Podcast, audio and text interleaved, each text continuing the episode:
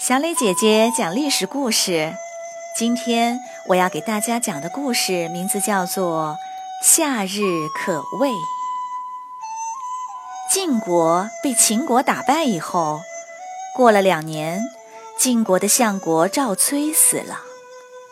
赵崔跟随晋文公流亡列国，帮助他成为霸主，是个非常能干的大臣。他死了后。由他的儿子赵盾继续当相国。赵盾和赵崔一样能干，但性格上却很不一样。有人说，赵崔就像是冬天的太阳，温暖和蔼，让人舒服；而赵盾就像是夏天的太阳，严肃厉害，让人害怕。这就是“冬日可爱，夏日可畏”的意思。赵盾当了相国后，随着老大臣们一个个死去，国家大事基本都由他说了算。后来，他还当了中军将，相当于元帅，军队也归他管了。紧接着，晋襄公也死了。赵盾立七岁的晋灵公为新国君。赵盾成了晋国最有权势的大官，没人敢不听他的。晋灵公还只是个孩子，整天只想着玩儿。可赵盾总是拉着脸，没个笑模样。晋灵公很害怕，也不喜欢他。相反，有个叫屠岸贾的。总是满脸笑容，什么都顺着他。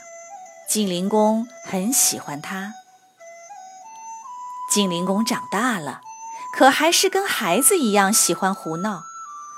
他修了一个大花园，里面种了好多桃树，就叫桃园。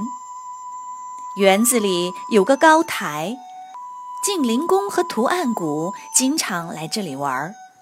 他们一开始用弹弓打鸟玩，后来竟打起园子外的老百姓来。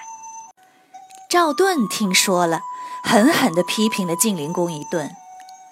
晋灵公耷拉着脑袋，低头认错：“我知道错了，我以后改还不行吗？”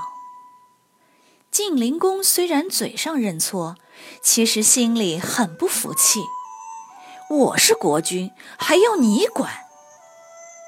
屠岸谷知道晋灵公的心思，就对他说：“我家有个大力士，干脆派他去杀了赵盾得了。”晋灵公拍着手说：“好，就这样，让他多管闲事。”当天晚上，这个大力士就跳进赵盾家的院子里，躲在大槐树下，打算在赵盾上朝前把他杀了。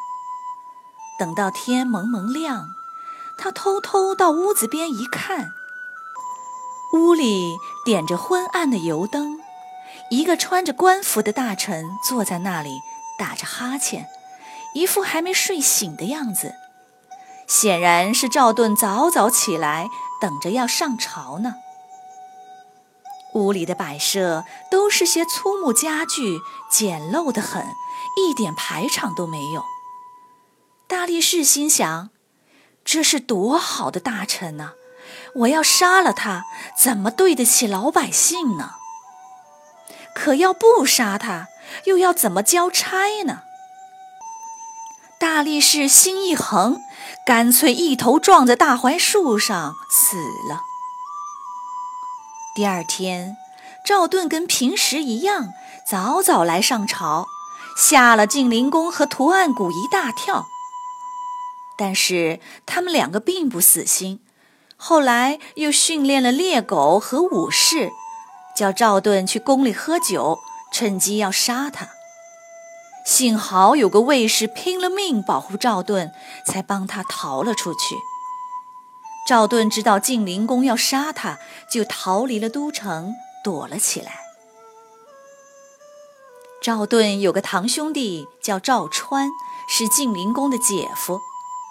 他去找晋灵公，约他一起去桃园打鸟玩。